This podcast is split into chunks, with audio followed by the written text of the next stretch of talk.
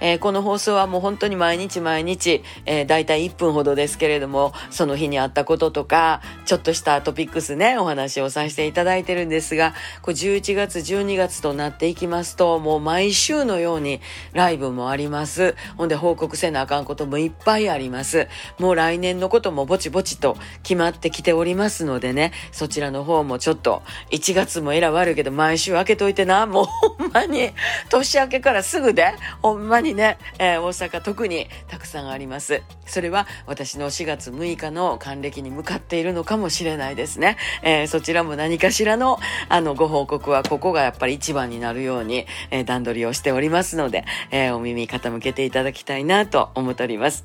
えー、12月はね、毎週毎週そのシーンが違いますやんか。やっぱりクリスマスもあるし、ね、バンドのメンバーも違うしね。なので場所も違うし、やっぱりな、なんかあの、それれぞれ、えー、手を変え品を変えっていうところなんですけれども、やっぱりベーシックにはライラを届けるっていうことです。あの、毎回毎回言うてますけれども、ほんまにあの、ね、アルバム1枚でも多く売れるように、もう私ほんまに一生懸命やろうと思ってますから、えー、皆さんにも応援をいただきたいと思います。えー、出演するラジオ番組にもぜひリクエストとかメッセージいただきたいなと思っておりますので、えー、またラジオも聞いてみてくださいね。もう毎日のように報告ありますよ。また明日、また明日、また明日。